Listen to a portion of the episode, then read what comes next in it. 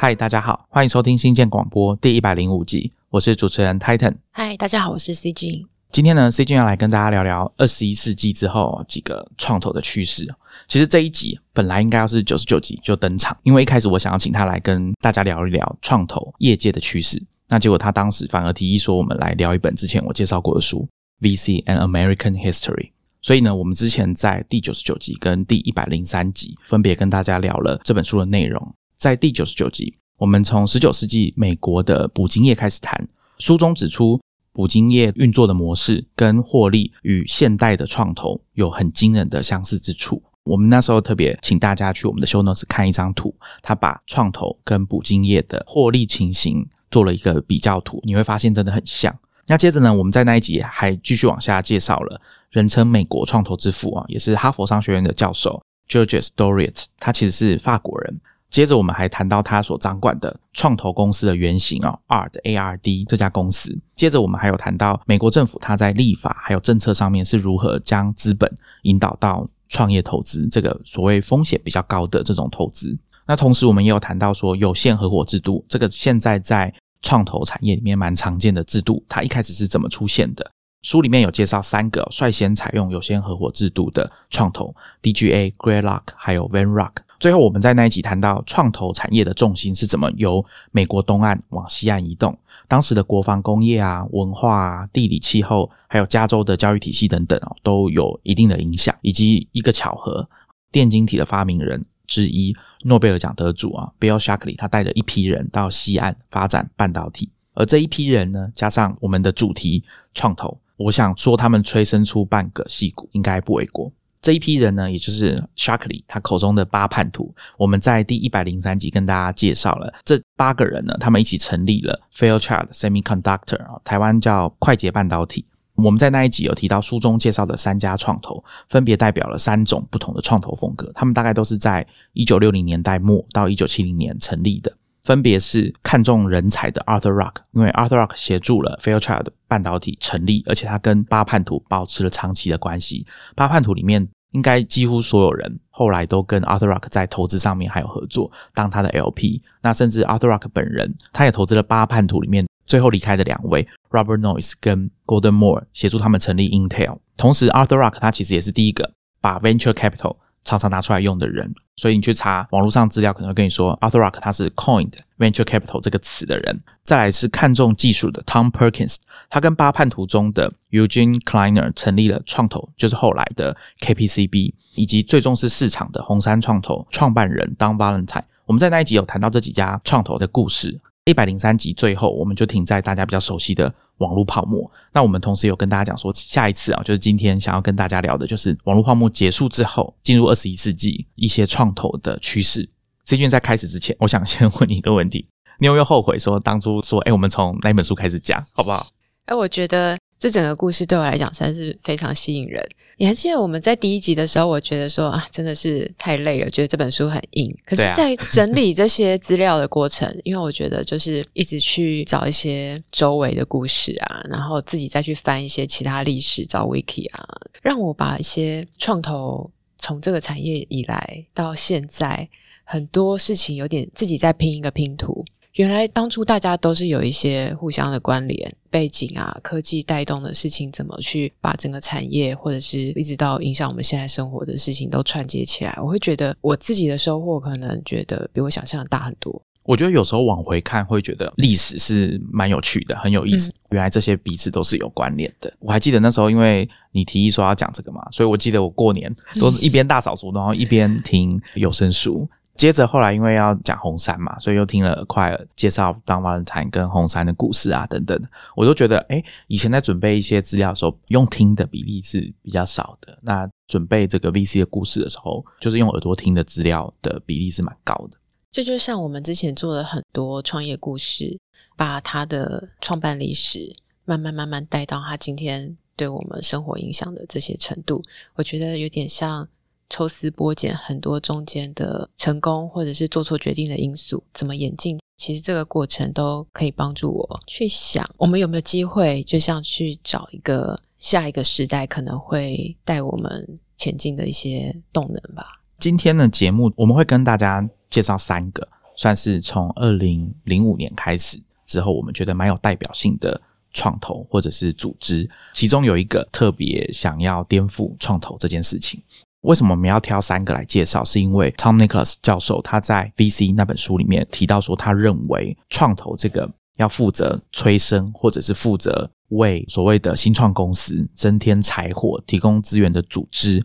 其实本身缺乏创新，他是这样说的。当时我有问 C 君这个问题，那我们两个的看法是觉得，仔细来看哦，今天到了二零二一年哦，其实创投在做的事情，或者是跟创业投资在做的事情，这个领域有蛮多新的东西可以看的。他们的企图心其实也不见得比当年的这些创投来的低。所以今天的节目，我们会跟大家谈这三个比较有代表性的创投组织，以及 C 君观察到的他们创投产业的一些趋势，跟大家分享。从网络泡沫以后，其实我们继续往下看，到了大大概二零零五年左右，Web 二点零出现，直到今天，我觉得这二十年来的时代背景，影响我们在新创和创投产业一些很有影响力的事情。我想举几个例子，让大家去想象。首先，我们先看软体跟网络的应用，在这二十年起飞，然后也很多成功的创业家，像我们上一集有提到的 Mark Anderson、雅虎、杨致远这些早年做浏览器或者是一些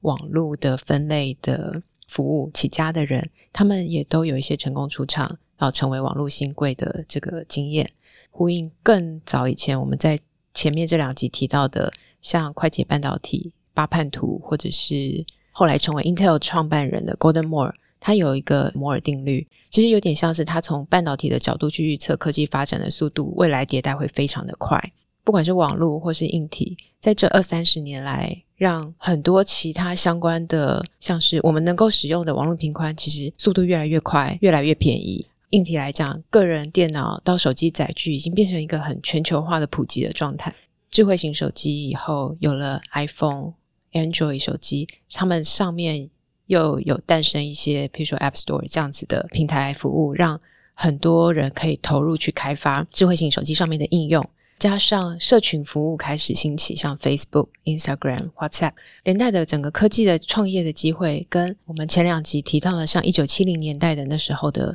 创业，整个环境完全不一样。而且创业的机会也增加非常快，非常多。很多小型的个人或者小型的单位都可以投入一点点资源。前七零年代、八零年代创业时候需要比较庞大的规模的成本来讲，现在的相较起来是容易很多。再加上我觉得，在 Web 二点零的那个年代，有一些科技媒体的诞生，好比现在大家熟知的 TechCrunch，他们开始会发布一些新产品、新服务的消息。然后也开始会去报道一些新公司筹资和创投在投资的这些消息，让大家开始对这些创投和新服务相关的这些筹资消息，好像拨开了一些神秘的面纱，让大家开始对这些早期的创业公司跟创投的一些资讯开始变得比较有兴趣，也开始会有一些新的主题的基金，像当时。在 iOS 或是 App Store 跟社群服务红起来的时候，也就会开始有一些创投设立一些比较小型的主题的基金，譬如说专门为投资 Mobile App 提供一些初始的创业的基金，或者是做 Facebook App 的，他们也提供一些基金，让这些譬如说可能还在学校写程式的学生们都有机会出来试试看，可不可以做一些小产品，然后创业。这都是这二十年和以往很不一样的一些变化。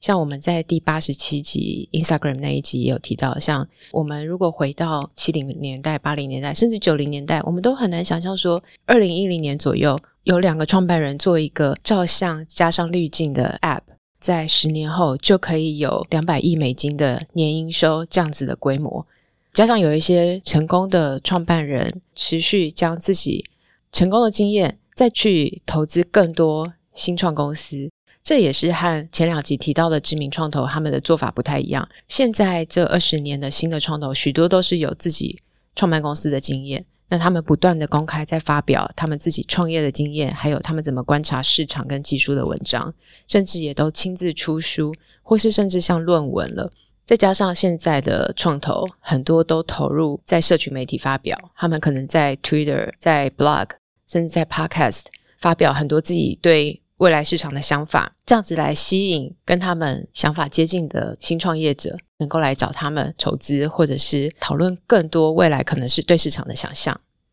刚刚 C 君讲到 Web 二点零啊，其实他有受到我前面我们在录音聊天的时候一点影响啦，因为我们接着要跟大家介绍的第一家公司啊，YC Y Combinator，其实就是二零零五年创办的。不过 Web 二点零这个词啊，如果真的要深究的话，它其实是一九九九年就被人家提出来。后来呢，Tim O'Reilly 这个专门出电脑书的出版社，他们二零零四年办了一场 Web 二点零的 conference 啊，所以让这个词变得更有名一点。另外一个跟 Web 二点零可能蛮常一起讲的，可能就是 UGC 吧，啊，就是使用者产生的内容 （User Generated Content）。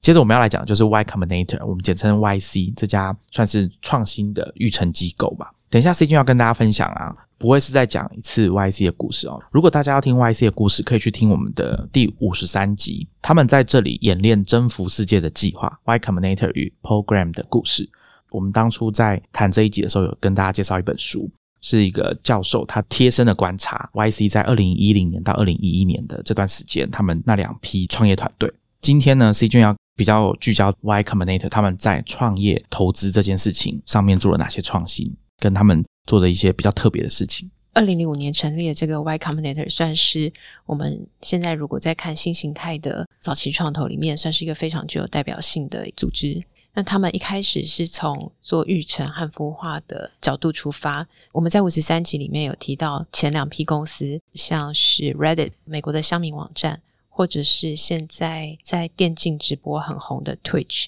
那 YC 它从做育成孵化开始。后来有点像是把自己的角色改成做创业加速，所以他称自己从 incubator 变成 accelerator。他希望能够加速一些已经有 idea 的公司成长的更快速。这种加速器的投资的概念，后来也在二零一一一二年左右带起了一股加速器投资的风潮。所以，如果大家还有听过其他的早期投资的这种加速器，像是 Five Hundred Startups、TechStars、AngelPad 等等。他们都是有点类似的概念，他们一年收集梯次，每个梯次可能有数十家公司，然后用每一家公司都会去投资的方式，然后用一个比较公版的投资合约去投资跟辅导这些公司，希望他们能够快速成长，找到下一轮的资金。刚才提到了 Five Hundred Startups，就是我以前有服务的中资基金跟早期加速器，它应该算是当年比较早走向国际投资西股圈以外的公司。像它可能会走到美国的其他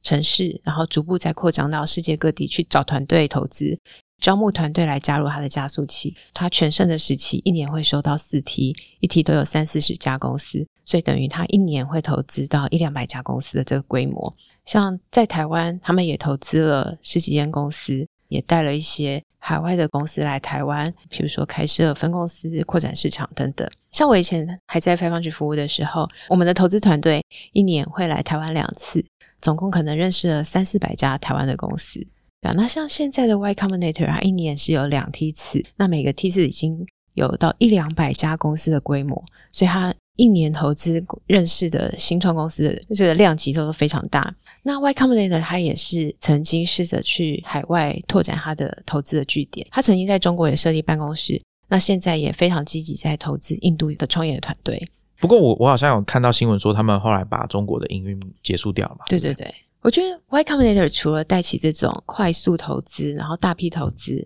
还有加速器的这些风潮以外，它有个非常重要的是，program 就希望将早期投资的这些合约还有流程可以尽量透明化，所以他们设计了一个投资的合约，叫 Safe Simple Agreement for Future Equity。以往我们可能对新创公司和投资人中间沟通的一些条件啊，或者是投资的细节没有那么清楚。所以大家可能会花很多时间在律师费，或者是要去寻求一些有经验的人的建议，怎么样可以快速拿到钱，而且能够有一个比较公平的，不要有偏颇哪一方的这种不合理的合约。那 YC 算是他们把投资的公版合约能够像开源 Open Source，让这些才刚创立的初创公司能够。更省律师费，更快跟投资人谈完几个重点的条件，他就可以赶快回头开发自己的产品，建立自己的团队。我想，Safe 应该是这几年对整个新创投资来讲非常非常重要的一个 document。如果我们现在在看这些细股的早期投资的流程，其实一年有上千家的新创公司都是用 Safe 跟天使投资人或者是早期基金签订他们的投资合约，就有一个基准。第一次创业，我要跟创投谈，跟早期的天使投资人谈的话，我就有一个依据，我知道说大概这个事情是怎么运作的。这个合约甚至就是在 Y Combinator 的网站上，你就可以 download，然后就拿这份合约直接跟投资人签。现在在戏股的筹资的过程非常的容易，这是我觉得非常划时代的影响啊。我觉得 YC 他们算是开创了一种新的模式嘛，就是我本来是要孵化加速这些团队，那后来包含这种批次的投资，等于是你只要经过我的遴选，符合我们这个预成的标准进来之后，我就会全部一视同仁的投资你们。不会有哪一家新创公司是有特别待遇的，至少在第一次的这个投资里面，我觉得这个标准化对他们来说是蛮重要的。因为刚刚 C 君有说，他们其实每一届每一梯次啊，像 YC 一年有两梯，夏季跟冬季梯次的新创团队，最近几次可能每一梯都有大概快两百家公司。Demo Day 本来就一天，现在都要两天，而且很赶哦，很紧凑才可以把它讲完。一年实际上两梯次加起来的投资可能就有四百家这么多。而且，其实这四百家，他们不是用一整年的时间去投资，他们大概都会密集的集中在各花大概两到三个月，就要把这些团队都看完、投资完。所以，没有标准化的一个方式去做的话，是不太可能的。这点可能也是 YC 跟以前我们在讲九零年代的创投，他们在做这种投资、这种案子的数量还有进行的方式是不太一样的。另外一个，我觉得 YC 开创出来的。特点当然是他们很受欢迎的这个 Hacker News 这个媒体的功能好了，这样讲像有点像布告栏。一开始的城市当然是 Program 他自己写的。那我觉得这个包含 Program 自己个人的部落格，我们在五十三集有跟大家介绍过哦。其实这就有一点像是创投人士他们在网络上建立自己的影响力。当你的创业新创公司有登上 Hacker News 的头条或者是前几名。我们讲首页的新闻的话，那对你公司的成长或者说知名度来说是很有帮助的。所以我想这个应该就是跟他们以前算创投的前辈们不太一样的地方。他们有自己的算是半媒体性质的东西。虽然 Hacker News 还是比较接近我们刚刚讲 UGC，就是说 YC 自己实际参与创造内容其实是没有的，好很少，顶多就是刊登说，哎，我们新一期要开始招募团队了，大家赶快来申请，像这样。或者是 YC 的公司可能会在上面秀给大家看他们的东西，或者是他们如果有要征才的话，有在上面发表公告等等的。但是大部分都是网友们去上面贴科技新闻比较多，所以我想这几个特点应该是 YC 算是从他们率先发展出来的吧。嗯，像二零一三年的时候，台湾有一个非常红的新创公司叫 Pop Prototype on Paper，他们也是因为产品上线的时候被用户放到 Hacker News。很有名的用户哦，是当年还叫 Thirty Seven Signals 的创办人 Jason Free，就是现在的 Basecamp，也是我之前跟 Richard 跟大家聊过，Hey 这个 email 服务背后的公司的创办人。嗯，就有点像一夕爆红，后来马上就获得非常多戏骨的名人的关注，然后投资他们。所以当年如果你你做的产品能够被 Hacker News 上面的网友发掘，然后成为大家讨论的焦点，那真的是很有两把刷子。因为 Hacker News 上面是可以投票的，你要冲到头条，就是要大家要帮你投那个 Upvote，你才有办法当第一名这样子。Y Combinator 这十几年来投资成功的案例非常多，我们在五十三集里面介绍也蛮多，也有做些归类。如果大家还想看说他们现在还有哪些表现非常好的公司，可以看一个 YC Top Company 的 list。那我想这两年大家比较。耳熟能详的，像是去年上市的 Airbnb、DoorDash，或是 Coinbase 这个虚拟货币的交易所，再加上算是近几年最众所瞩目但还没上市的一家 FinTech 公司 Stripe，都是 YC 孵化出来的公司。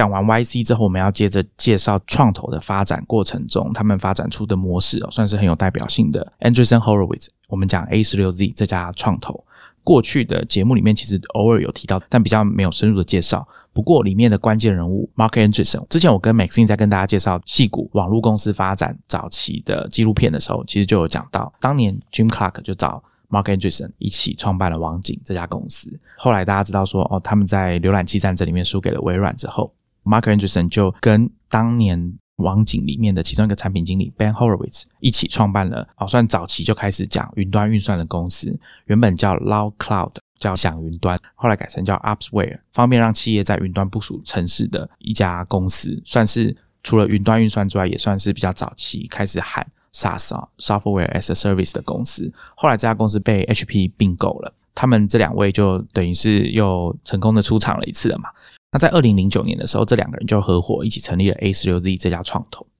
Mark Anderson 跟 Ben Horace 他们这两位在自己创业成功后，就一直有做一些天使投资，直到他们自己决定一起合作 A 十六 Z 的创投。补充一下，A 十六 Z 就是他们两个的姓氏。开头是 Andreessen 的 A，然后 Horowitz 的 C，中间省略了十六个字母，所以他们简称叫 A sixteen Z。他们跟 YC 一样，都喜欢用工程师的术语帮自己的创投取名。Y Combinator 啊，其实这个名字也是工程师才会知道的东西。刚刚 C 君讲 A 十六 Z 这个命名方式，像我们在讲 Internationalization，I 十八 N，你会听到工程师说：“哎，我们的东西要做一下 I 十八 N。”用法就跟刚刚 C 君讲 A 十六 Z 是一样。他们在创业成功后，其实，在西谷算是还蛮活跃的早期投资人。那直到二零一一年，Mark Anderson 他在《华尔街日报》发表了一篇文章：“Why Software is Eating the World？” 为什么软体在侵蚀整个世界？他怎么去方方面面的影响每个产业，颠覆每个产业的发展？这篇文章应该算当时掀起了一个很大的风潮，也为 A 十六 Z 的品牌开创了一个比较全球性的格局。他们常常会发表自己的一些想法。Ben Horowitz 也将自己在创业的过程的一些经验写了两本书，在二零一四年发布了一本叫做《什么才是经营最难的事》，一九年的新书叫做《你的行为决定你是谁》。这两本书不只是对新创产业有非常大的影响，许多在企业经营上面会关心的一些读者都会有很大的收获。这两位创办人很认真在分享自己的想法和创业的经验。整个 A 十六 Z 也逐渐用自己的新的方法去颠覆这个创投产业。除了不断在媒体曝光，也开始为他们投资的创业团队经营很多方面的服务，像是为创业团队找人才、提供公关服务。刚刚 C 君讲的 Ben Horowitz 写的书，如果你是 NBA 金州勇士队的球迷，你可能会常常在 NBA 比赛转播看到一个光头坐在第一排，穿着蓝色的毛衣。那个人就是 Ben Horowitz，有时候他的太太 Felicia Horowitz 也会跟他一起在场边看球。其实戏谷蛮多有名的科技公司的人啊，他蛮喜欢在场边看金州勇士队的比赛。而且最近几年金州勇士队表现很好，所以他们可能也觉得与有荣焉。这样，我们之前在节目里面也有跟大家介绍过，谈到过几次 Ben Horowitz 的书，什么是关于企业经营最难的事？The Hard Thing About Hard Things。其实我读那本书的时候，我会联想到之前 Intel 的。其中一位共同创办人，或者说他们最有名的 CEO Andy Grove，虽然他是技术出身的，但他其实在经营管理是非常有一套的。我都觉得在读那本书，就有点像在读 Andy Grove 他写的管理书籍一样，就是把他们自己在经营企业里面当时遇到最经典的困难的问题，把他们的经验哦提出来跟读者分享。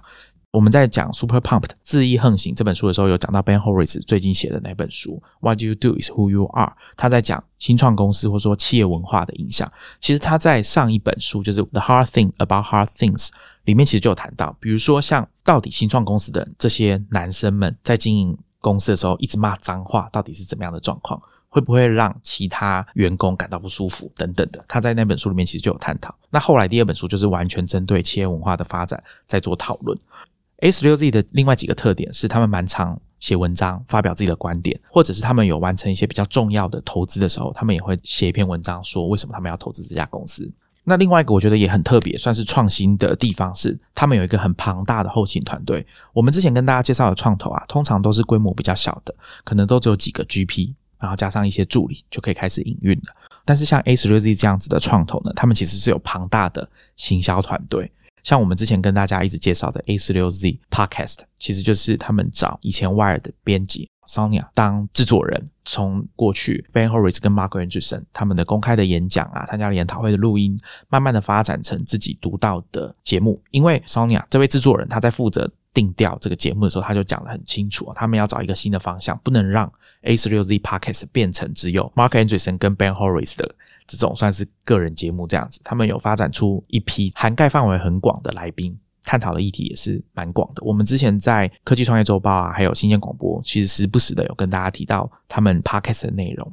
我们之前在讲慢电视那一集的时候，有跟大家提到说，A 十六 Z 最近要开始发展自己的科技媒体。他们在自己部落格里面宣布这个新闻的时候，其实有谈到说，因为 A 十六 Z 他们的主要工作就是投资科技新创公司，他们认为主流媒体对于科技的理解不够深入，应该要由他们来跟大家介绍、解释这些科技跟他们背后的投资的理念等等。这件事情当时在媒体圈啊引发一些讨论，像他们当时在 Clubhouse 跟大家谈，哎，我们 A 十六 Z 要做媒体啊，大家看法是什么？他们邀请了很多主流媒体的记者去加入那个 room。其实主流记者的最担心的一件事情就是说，他们其实没办法做好媒体的角色。这个媒体他们会觉得说啊，只是比较像是帮你们 A 十六 Z 跟你们投资的公司宣传的一个管道，不算是我们所了解的新闻媒体。其中一个我那时候讲的案例就是，当初负责这个 A 十六 Z 的媒体的筹划的其中一位合伙人 Marky Winmakers，他在里面就有说，当时的记者就质疑说，如果你们投资的公司里面有一些负面新闻，你们要怎么办？他的回答就让我觉得比较担心的地方，就是如果我们投资的新创公司创办人有一些行为比较不好的话，我们其实有他的电话，我们打一通电话就可以跟他说了，不需要写一篇新闻报道。这个不是我们 A 四六 Z 即将要成立的媒体要做的事情，所以我想听众可以自己判断说这件事情这样子做是好还是不好。那当然，A 四六 Z 他们在媒体这一块其实影响力一直是非常大的。好，所以我总结一下 A 十六 Z 他们的特色好了。一开始他们是先由业界非常有名的两位创业者一起成立了这家创投。那他们算是比较高调嘛，或者说比较常写文章，在网络上发挥自己的影响力。团队协助创业者的范围也比较广，他们的人脉很广，所以可以帮创业团队找他们需要的人才。除了工程师之外，设计师、产品经理，甚至是专业的经理人。上一集有跟大家介绍过，Davis Rock 这个创投的其中一位合伙人 Thomas Davis，他有在一场演讲说，对创投来说，要负担新创公司创办人的领导背后的学费哦是非常昂贵的。一家新创公司很有可能因为创办人或者是早期的 CEO 一个错误的决定啊，可能这家公司的走向就会完全不同。所以。像 A 十六 Z 这样的创投，他们也会很尽力的，希望说可以让这些创业者早日成为一个专业的 CEO。其实我想，Mark Anderson 跟 Ben Horowitz 他们当年在创业的时候也有上过这些课啊。那他们的做法可能就跟之前讲这个红杉不太一样，红杉可能就直接把你换掉。我自己也很喜欢听 A 十六 Z 的 Podcast。我曾经在一八年的时候听过其中一篇，自己甚至喜欢到还帮他做了笔记。我会放在 show notes 跟大家分享。当时是这两个创办人他们在谈他们怎么看人才，还有科技趋势跟文化。其中这个讨论我觉得很有趣的是，他们在二零一八年的时候就很看好 audio 这个声音产业的发展，因为他们预见了在 AirPods 非常成功的状况下，还会有什么接下来会产生的应用。那其中就包括他们像原本就有在经营的 podcast。他们也持续在关注什么样的服务可能会因为收听习惯改变的时候，还会诞生的新服务。他们一直在关注这些 audio 相关的题目，直到像去年二零二零年 launch 了 Clubhouse，就算是一个我觉得他们很新的想法。虽然 Clubhouse 也不是一个多新。多啊，好像多划时代的改变，但是因为 A 十六 Z 跟创办人他们长时间的 investor founder fit，让这个声音跟社群的服务可以结合在一起，我觉得算是 A 十六 Z 跟创办团队他们合力建造出一个很不一样的展现的方法的服务。另外，这两个 A 十六 Z 的创办人他们也有提到，如果说未来。除了创新以外，还有什么是我们可以学习到的管理的智慧？他们认为说，其实如果我们能够结合像好莱坞比较有艺术或是表演天分的人，他们的那种感知别人的想法的能力，结合戏骨的人的专长，像是有 system thinking 跟 engineering 的能力，如果我们可以让这些服务或是创新有更大发挥的这个影响力。刚刚 C 君讲到 Clubhouse，我不知道听众们是不是都去用过了。新建广播在上面有一个自己的 Club，欢迎大家来 follow 我们。我们会尽可能的定期在上面举办这种小型的听友会，欢迎大家来上面听我们闲聊，或者是跟我们讲一下你对新建广播或者是科技创业周报，还有我们的 blog 的一些意见啊、心得感想等等，很欢迎你来跟我们交流。我之前有看到一篇文章，是《外尔》杂志的文章，主题很有趣啊，它的标题是。Silicon Valley's secrets are hiding in Mark Andreessen's library。啊，他讲的就是 A 十六 Z 这家创投他们的大厅里面的一个图书馆，里面有大约八百本 Mark Anderson 个人的藏书，他就说把书从他家搬过来放在那边。我想在创投的大厅里面摆这么多书的可能比较少。这个记者啊，他就跟他的编辑啊 pitch 说，我要写一篇文章去讲 A 十六 Z 的图书馆。那他观察里面的书，其实除了科技啊、城市的书、管理的书、戏骨的书之外，有另外一个主题很特别，就是好莱坞。他在他争取到 Mark Anderson 的采访的时候，Mark Anderson 就跟他解释啊，他说他从好莱坞身上看到戏骨的影子，或者是说反过来，因为其实好莱坞是更早开始发展的，大概在一九二零年、三零年代那时候，影视产业的重心啊，就从东岸迁移到西岸，到好莱坞去发展。这个过程其实就有点像是新的势力要挑战旧的势力，那跟戏骨的这一批，比如说从个人电脑革命，贾伯斯跟沃斯尼亚克，他们要挑战旧有的电脑公司，要开创新的事业。这个好莱坞的发展过程，就有一点让他想到说戏骨的发展，包含像我们现在很熟悉的。好莱坞的这些各大的片场，其实跟今天我们在看 Fan 啊 F A A N G 这样子的公司，其实有一点像，就是科技巨头可能占据了这领域里面大部分的权力啊、资源跟话语权等等的。其实他就从好莱坞的发展跟周边像经济工作这样子的发展啊，让他想到很多戏骨的事情。我觉得这篇文章蛮有趣，大家可以去 Show Notes 看一下。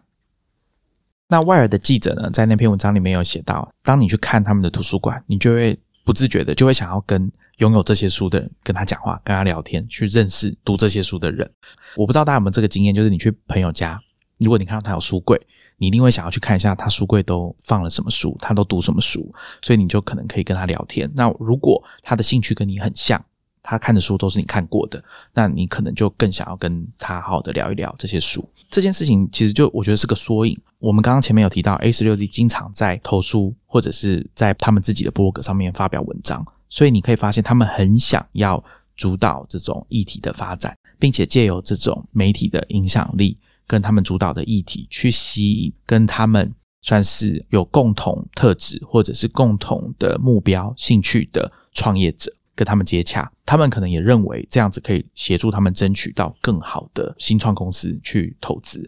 刚刚 C 君有讲到一个词嘛，investor founder fit。那我想这个应该就是他们为什么要花这么多力气在做有点像媒体工作背后的原因。其实那个记者在里面讲到一个东西，我觉得蛮有趣。他说他一开始想要为这篇文章去邀访 Mark Anderson。可是被 A 十六 Z 的人拒绝，因为他说我们有一点过度曝光了。因为当时啊，大概《纽约客》杂志有帮 Mark Anderson 写了一篇文章，他们觉得说啊，我们曝光太多了。那这记者就说，呃，可是你们 A 十六 Z 不就是靠着在媒体上大量曝光起家的吗？怎么会现在嫌给媒体采访太麻烦了？所以后来他其实还是有访到 Mark Anderson。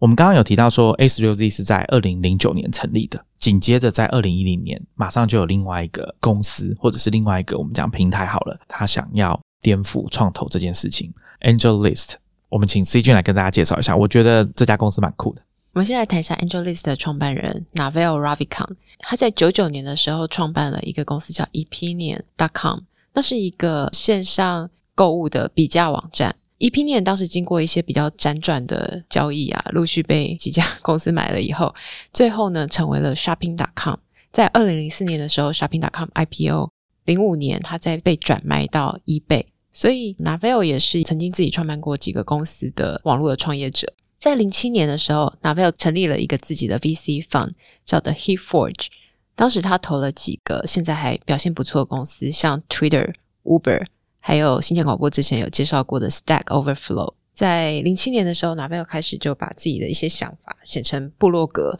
那他的部落格叫 Venture Hacks，他当时是想要发表一些文章给创业者，教导说在创业过程中你要怎么跟投资人筹资，有哪些建议呀？还有像是创业者要了解哪些投资条款是比较重要的，也要避免让那些投资人开出了一些比较糟糕的条件，你要怎么避免？所以他比较以创业者的角度跟立场来出发，帮这些创业者去 hack 筹资这件事情。那他的这个 blog 后来也成为了这个 Angel List 的前身。他在二零一零年的时候发表了一篇文章，他那篇文章宣布他已经大概集结了像他一样大概五十个天使投资人，都是差不多都在戏谷，他们想要成立一个 Angel List 天使投资人的名单。那这些投资人大多数也都跟 Navel 一样，曾经有创办过网络公司或软体公司跟出厂的经验。当初他在这五十个名单上面的有几个还算蛮有名的天使投资人，像后来去成立了 Five Hundred Startups 的 David McClure，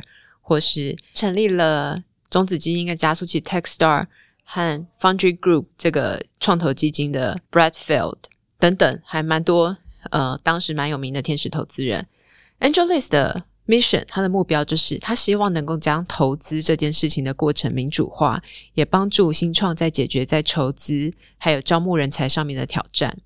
我讲一下一开始 AngelList 是怎么样的一个服务。在 Angelis 这个平台呢，天使投资人他会列出说自己是喜欢看什么样的类别，投过什么样的公司。那新创公司也会在 Angelis 写出自己是做什么样的产品跟服务，他就可以透过这个平台直接联系天使投资人，所以他成为了一个新创跟投资人可以自我介绍跟媒合的平台。这有点像是如果你在找工作的话，你会透过 LinkedIn 这样子的求职网站。在二零一二年的时候，AngelList 也推出了一个服务叫 AngelList Jobs，它是为新创公司贴一些真彩文，它是希望能够让想要在新创求职的人可以找新创公司去应征。就像我们刚刚提到，现在很多媒合平台其实就有点像是一个 social proof，我们有点像是双方在证明自己的真实性，这样用社交的履历来证实我们的真实性。像新创公司，它列出自己的创办人有哪些经验，或是有开发过哪些产品，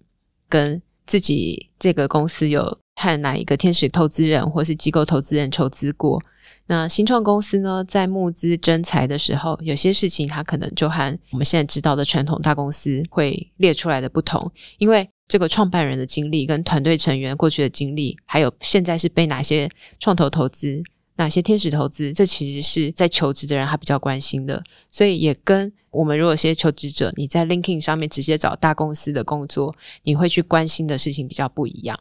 在二零一零年，AngelList 也推出了一个服务，它是给刚才我们有提到几个加速器的这种基金在招募团队的一个申请的平台，就是你可以在上面送出你的 application 去申请被这些加速器投资。那当时有参与招募。团队的加速器就包括像 Five Hundred Startups、TechStars 或是 AngelPad 这几个很有名的加速器。像我在呃 Five Hundred 服务的时候，每一个梯次大概可能有上千家公司申请，希望能够被 Five Hundred Startups 投资。最后我们刚刚提到，大概一届录取三四十家公司，所以等于说每一个梯次光去申请，就可能有一千个新公司会在 AngelList 平台上面登录自己的服务和创办人的经历等等这些资料。在二零一三年的时候，AngelList 它推出了一个新的服务，叫 AngelList Syndicate。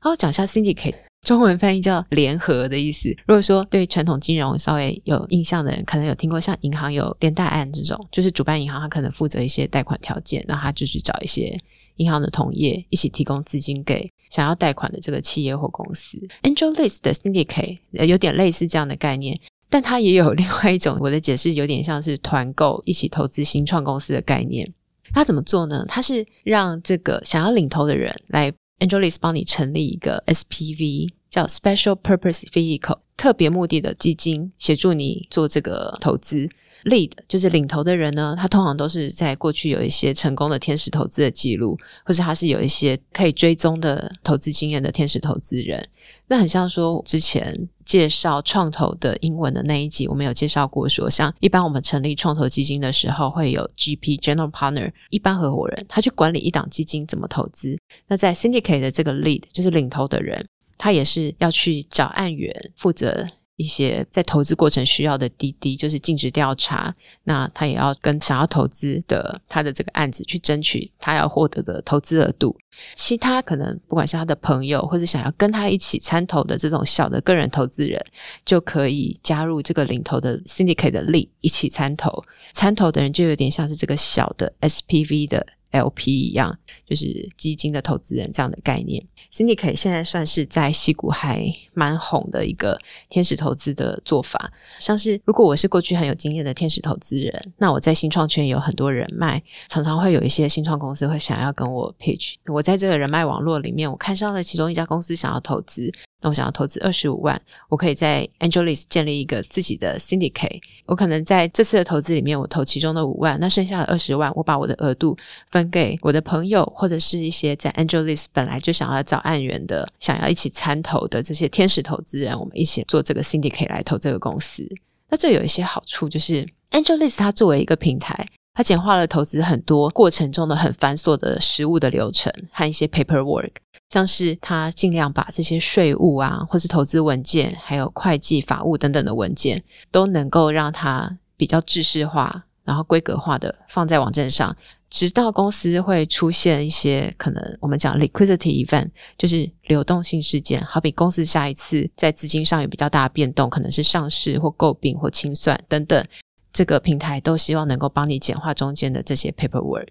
Angelis 会也有一些规则，就是他可能会希望领头的这个人，他至少出资在这笔案源的投资额里面的百分之十，这样子可以鼓励说啊，其他参投的人会比较放心，说哦，这领投的人至少也出了不小的额度。那譬如说我如果是一个领投的人，我最后也可以在我朋友的参投的二十万里面，我拿其中百分之二十的 carry。Carry 就是一个创投，它能够像是分润的金额。Syndicate 这个服务出现还有哪些好处呢？像如果说今天有一个新创公司，他想要跟很多天使投资人筹资的时候，因为有一些个人投资人他出面代表领头。就不会让你的公司的投资人名单看起来落落场。再加上 Angelis 算是比较公开透明，它可以让整个投资的过程更快速，那让更有经验的创业者或投资的这种个人可以去参与这样的投资。它不像如果我们说传统创投，如果要很快的做一个投资的决定，其实是不太容易的。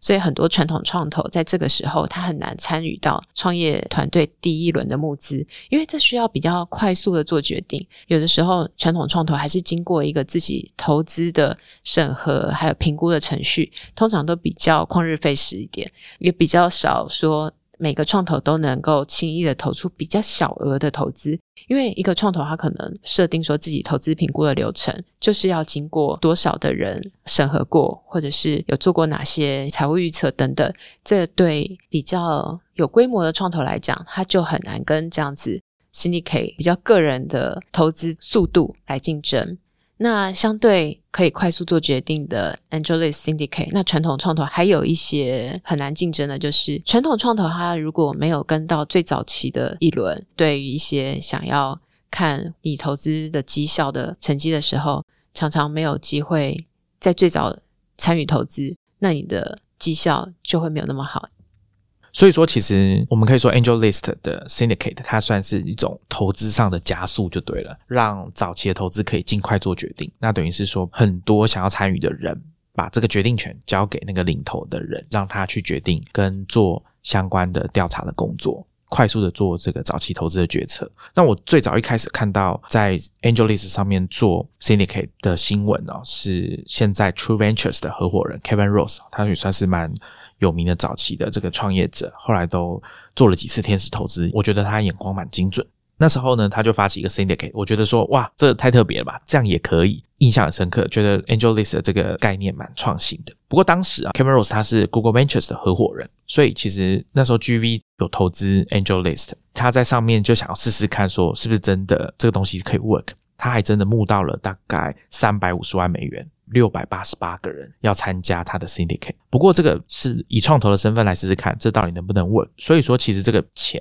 其实后来是没有投出去的。这边我举一个真的有投资的 syndicate，大家可以对照一下刚刚 C 君讲的这个规则。Dave Morin 啊，这个戏骨算蛮有名的创业者啊，投资人跟他太太 Bray Morin 一起成立了 Morin Capital。哦，那其实，在 AngelList syndicate 是这样子啊，大家都可以有一个自己的首页，你可以在上面。放自己的 logo，你的 syndicate 要叫什么名字？那你的投资的理念是什么？以及最重要的几个数字啊，比如说像 Marine Capital 就会在上面写说，他们典型的一次投资大约是三十四万美元。那 Marine Capital 自己会出五万美元，也就是刚刚 C 君讲说，他们的规则就是你领投的人至少要出十 percent 以上。他们计划一年要投二十四个案子，参加过 Marine Capital 的投资人大概有两百九十个。那下面也有一些帮 Dave Marine 背书的人，他们的证言吧，有参加了一些有名的创投啊，像比如说。之前我跟 C 俊常提到的 Josh Elman，他也是算西谷科技公司的一些早期员工，那现在在苹果工作。像 Goala 当初蛮有名的 Location Base 的服务的创办人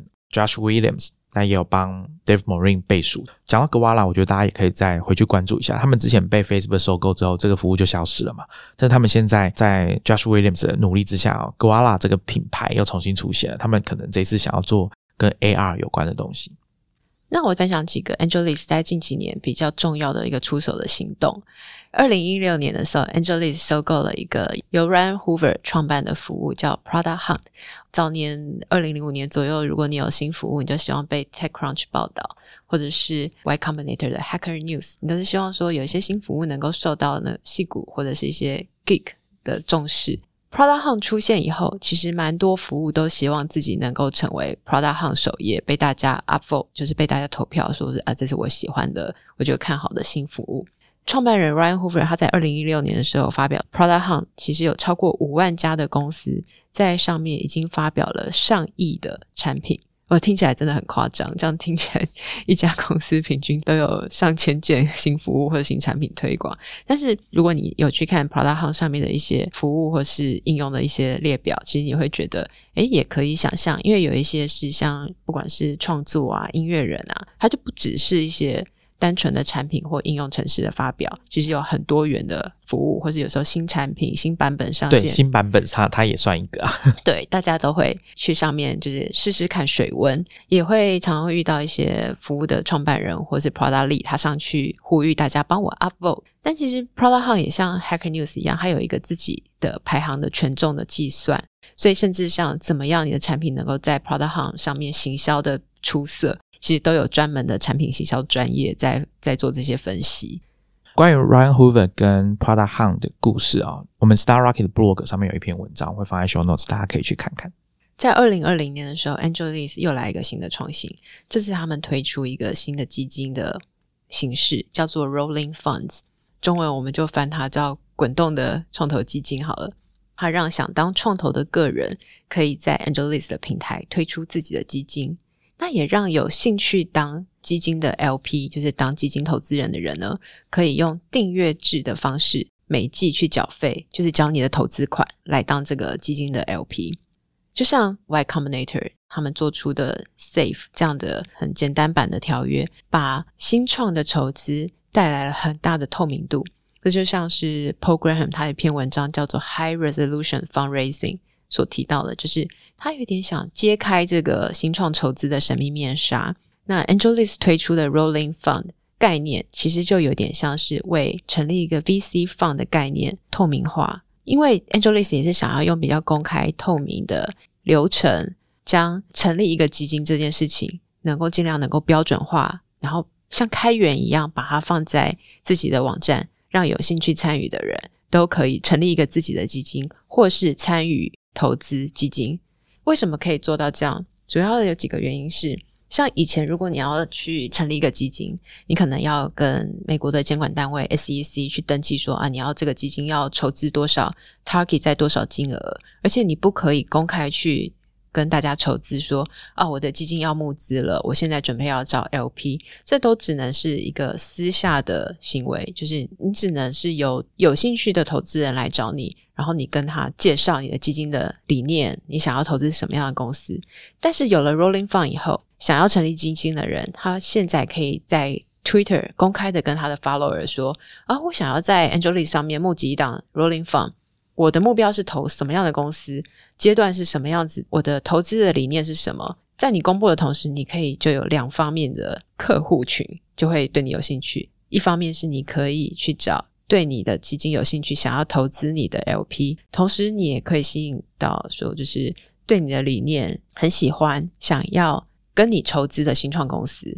Rolling 另外还有一个概念就是，你可以在筹集一小部分的基金的时候。就马上开始进行对新创公司的投资。另外，你也可以在这个基金筹资的过程，投资的这些 portfolio 公司，因为有赚到钱，所以你随时可以利用你投资组合赚来的钱，你再继续接受新的资金的进驻，有新的 LP 成为你的投资人。这样的好处就是你可以不断的增加基金规模，不需要说啊，我现在要 close 一个我的现有的基金，然后等到。我再去筹备一档新基金的时候，再去跟 SEC 登记，然后对我有兴趣的投资人得要等我成立一档新基金的时候，才能再注资给我成为我的 LP。这些都有一点像是创投的比较技术面，但是因为 AngelList 有了这个新的 Rolling Funds 这个做法，所以现在蛮多在戏股或者是在新创圈蛮有名的，曾经有 Track Record 的天使投资人。或者是新创的创办人，有一些小有成功经验的，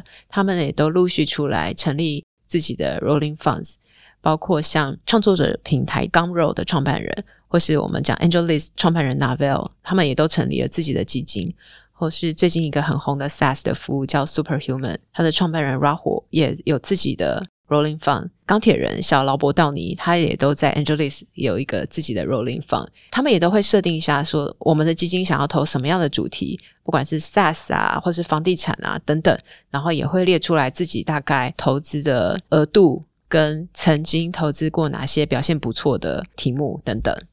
现在在 Angelis 上面有列出来的 Rolling Fund 大概有四十几个基金，大家有兴趣也可以在 Show Notes 看看。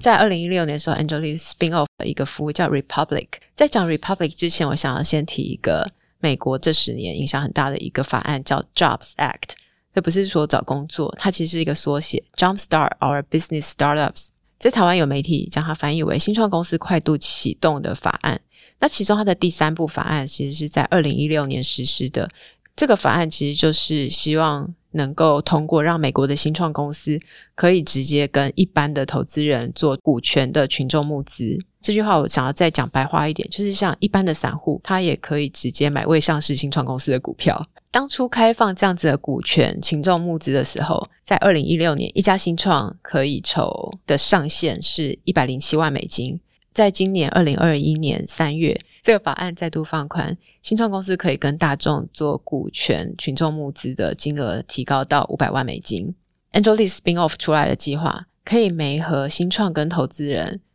做这个股权的群众募资，我觉得是一个还蛮蛮实现这个 AngelList 他想要达到的投资民主化的 mission，更多人能够参与早期新创公司的投资。其实 Republic 不是在这个市场上唯一的。这样子可以做股权群众募资的服务，同样类似的服务还有像 Y Combinator 也有推出像 We Founder，或是大家有听过 Indiegogo 这样的比较熟悉，说它是为产品做群众募资，其实它也都可以提供一些公司在股权上面，你可以将自己的股份卖给有兴趣的投资人。像今年三月美国的法案将股权群众募资的金额放宽到五百万，那有几个有趣的例子跟大家分享。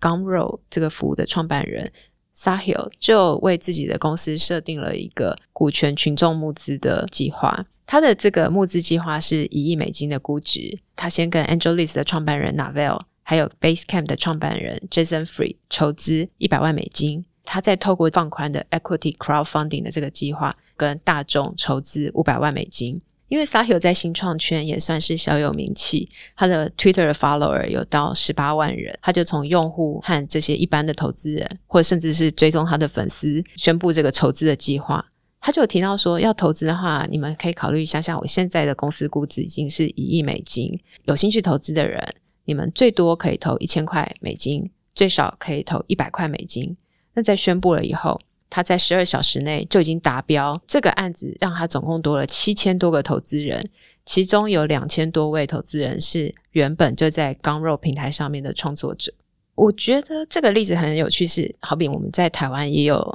一些创作者的新创的服务，你如果是 Pinkoi 或者是 First Story 上面的创作者，或者是甚至你只是一个单纯的用户，可是你非常喜欢这些服务，那你有没有机会在它上市前就参与成为它的股东？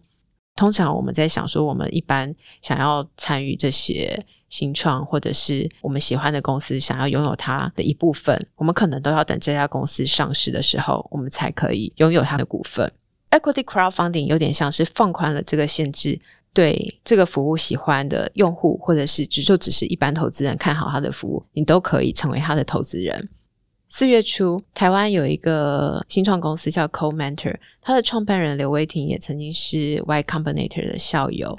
他上个礼拜就为他们这个远距的求职工作美合平台 Arc 做了一次股权的群众筹资。他在也是 YC 的校友的这个服务叫 We Founder 上面录了一段影片。就是介绍他们的服务是做什么，然后他们现在营收多少。如果你有兴趣投资他们的公司的话，最少的投资额是一百块美金等等。那在我们今天录音的当下，他这个股权群众募资推出一周，现在已经筹到了五十七万美金，我觉得也是一个还蛮不错的成绩。除了这几个新创公司的例子，现在基金也可以用 equity crowdfunding 的方式找 LP 筹资了。在三月，美国放宽这个 equity crowdfunding 的法案的时候，一位非裔美籍的女性 Arlen Hamilton，她创办的这个创投基金叫 Backstage Capital，她也在刚才提到 AngelList 这个 Republic 这个平台筹资。她的基金目标其实就是希望能够投一些比较弱势或是平常不被传统创投照顾到的一些特别族群的背景的创办人，他们所创办的新创能够获得这个创投的投资。所以，equity crowdfunding 跟以往的创投基金比较不一样，就是以前我们如果在为一个基金筹资的时候，会有一些法规的规定，像是你的 LP 可能要具备一些基本的资产的限制，像是美国它会规定说有 qualified purchaser 或是 accredited investor，就有点像你要具备多少资产，你才可以成为一个合格的基金的投资者。但是在 equity crowdfunding 法案放宽以后，让非合格投资人的一般投资人可以参与一些未上市的新创，你可以买他的股票，或者是甚至是创投基金，你都可以参与成为他的 LP。我在 Twitter 上面也看到 Product Hunt 的创办人 Ryan Hoover，他有发表一个他的想法，他认为说，对这种稍有名气的公司或者基金，他可以直接跟群众筹资，有点像是。我们在看到了一个新的经济形态，就是这一股叫做 ownership economy 的气氛。就是你如果说是喜欢一家公司、喜欢一个基金，或者他的创办人的理念，你很认同，这时候你会希望参与它，而且希望能够拥有它。这已经不只是在新创圈，其实我们在很多像虚拟货币圈 （crypto 圈）。或是上市的一些美股，像是 Robinhood 的相关事件，我们都可以看到有一些新的投资族群，他不是以往的散户投资人，或是传统基金的投资人，他都希望能够拥有这个事件，或者是拥有这个公司的一部分。他希望说，我拿手上的现金去支持，去支持他，就有点像投票来换得他的 ownership 一样这样的概念。那 C 卷你自己有参加过这种股权的群众募资吗？我就是在这个月，就是看到这么多新闻以后，我就小小的在 AngelList 还有在 WeFounder 就支持了一下，尤其像呃 Waiting 的服务，我也是觉得。虽然以前 Five Round Startups 有投资，但是我现在也很希望能够有个人的身份，可以试着去支持朋友创业的想法，而我也可以有他部分的股份，这个事情是蛮有趣的，而且不用经过很复杂的手续，对不对？对他只要就是连接你的美国的银行的账号，就是现在很可惜，就是这些都是比较适合是你有美国银行账号的人才能参与。刚刚我们听到 C 君分享 AngelList 占了蛮大一部分哦，我觉得。哪怕我跟 Angelis 他们做的创新，或者说我们前面讲的想要颠覆创投这件事情，大家如果还记得我们在九十九集的时候有跟大家说，其实创投它比较担任的是资金跟新创公司的中间人的角色，他们擅长辨识新创公司跟市场的机会。同时，他们也跟资金的拥有者啊，就是我们讲 LP 的关系比较好，可以做筹资，协助新创公司找到他们的资金。那像 AngelList 这样子的平台，他们其实就是希望说把整件事情加速，而且降低门槛。大家在听新疆广播，在谈一些创新的故事的时候，其实常常会听到一个说法，就是降低门槛，然后加速事情的进行。啊，这我觉得在整个新创圈里面应该是蛮常见的一种概念。当我遇到一个问题的时候，我要怎么解决，或者是我要怎么改善这件事情，那可能降低参与的门槛，或者是加速这件事进行，可能都是这些创新者们比较常见的一种应对方式。那我觉得这个也是很有趣的现象啊。像我们讲 Clubhouse 好了，大家想要参与这种声音的内容的时候啊，像。我们之前跟大家聊说啊，Ben Thompson 认为像 Twitter 这样子的平台，它就是降低了大家做文字创作的门槛；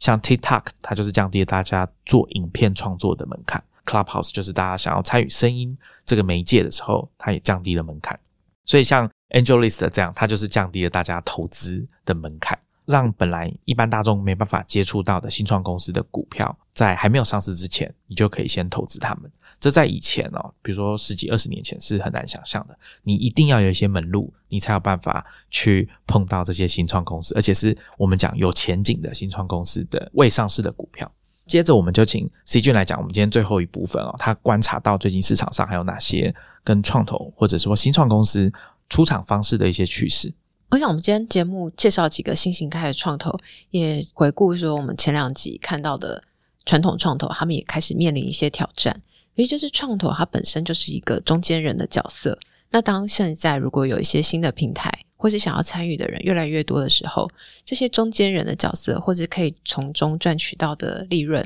会不会就被稀释掉？那也越来越觉得这个市场竞争增加，这就有点像。我们回到介绍这个创投系列的第一集，捕鲸人跟捕鲸的经纪公司，如果你有中间人的角色，它到底是为整个产业推动，还是其实它的利润是可以再分配给原本的市场参与者？就是去掉中间人以后，大家可不可以更快速、更有效率的赚到更多钱？这样，最近创投有几个趋势，就是像我们看到的早期基金，它其实越来越往更早期走。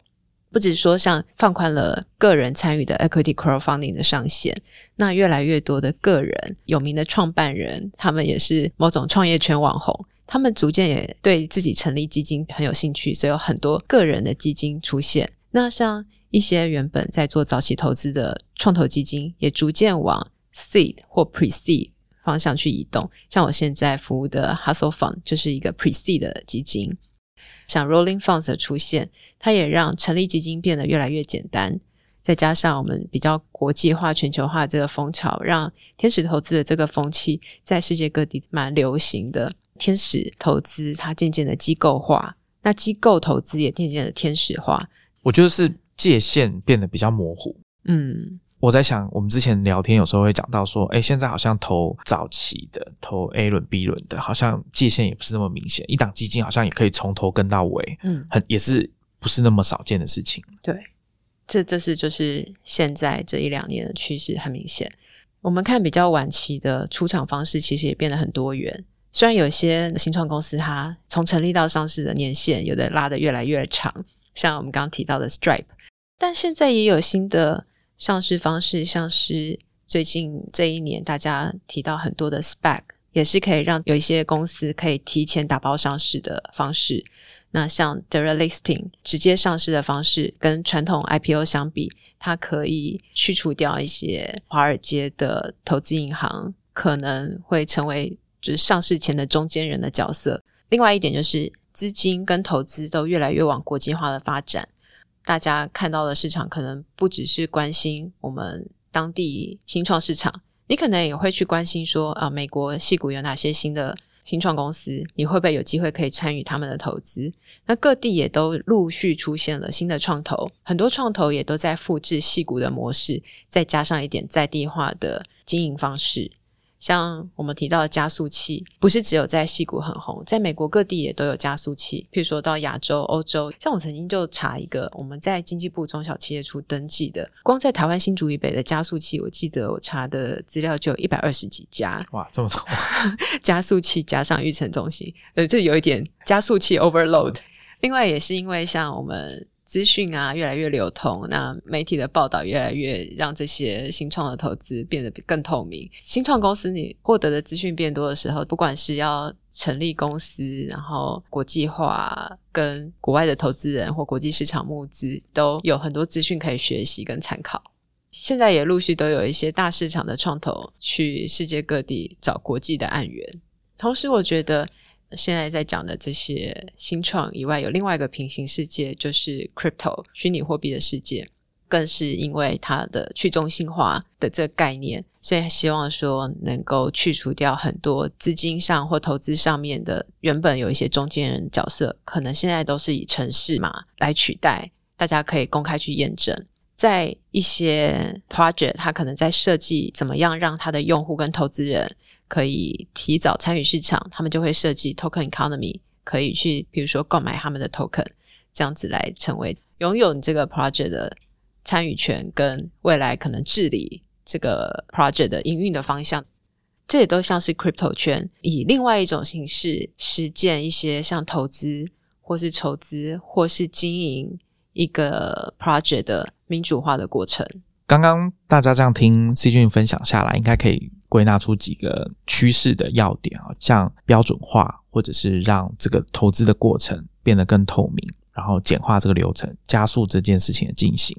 还有刚刚 C 君讲的资金往国际的发展，等于是说媒和最好的、最适合的资金跟新创团队之间，让这件事情变得更有效率，让它最佳化。我想应该可以这样解释。当你的资金流动越来越自由，跟新创公司在接受投资的流程越来越尽量的顺畅之后，理想上应该可以让这整件事情变得达到我们讲最佳化这种写程式的概念，就是说最适合的资金跟最适合的投资人可以把他们的资金投到最适合他们的新创公司，反过来也是这样，而且是在最适合的市场去发展。我想资本应该它的运作方式哦，天生就有这种特性，希望可以往这个方向去移动。所以我想大家可以关注一下，说最近几年仍然变动非常快。我们刚刚因为时间的关系，我们并没有很完整的把这些趋势的每一个变动都把它讲得非常的深入。好，我想以后有机会我们还是可以再来谈比较快的方法。我建议大家可以直接去 follow C 君的 Twitter，他会常常在上面跟大家分享一些他在创投工作、新创权工作看到的新的东西。对，我也想呼应 Titan 讲的，除了前面这几点，还有一个就是现在大家可以实际去参与一些新创的投资。我们前面几集对创投可能都好像是离我们很遥远的，现在我们大家都可以去参与这个新创计划的投资，然后拥有这个新创的一部分股份。大家有没有觉得这很像电脑发展一样？早期一台电脑就是要占满一整个房间，后来慢慢到变成在你桌上一个小的一台电脑。就我们讲个人电脑可以放在桌上，甚至现在到口袋里，甚至在手腕上面。那投资这件事情也是一样，从早期可能都是那种离我我们觉得距离我们很遥远，所谓的退休基金在参与，还有 LP 就是那种不世出的有钱人哦，可能你我都不太认识，但是他们就是有门路，借由 GP 的介绍，从 LP 身上啊聚集一笔资金去投资他们觉得不错的新创公司，好像 Intel 这样的公司。那慢慢的到最近几年开始，C 君说的刚刚提到这些趋势，等于是他又把门槛降低，然后让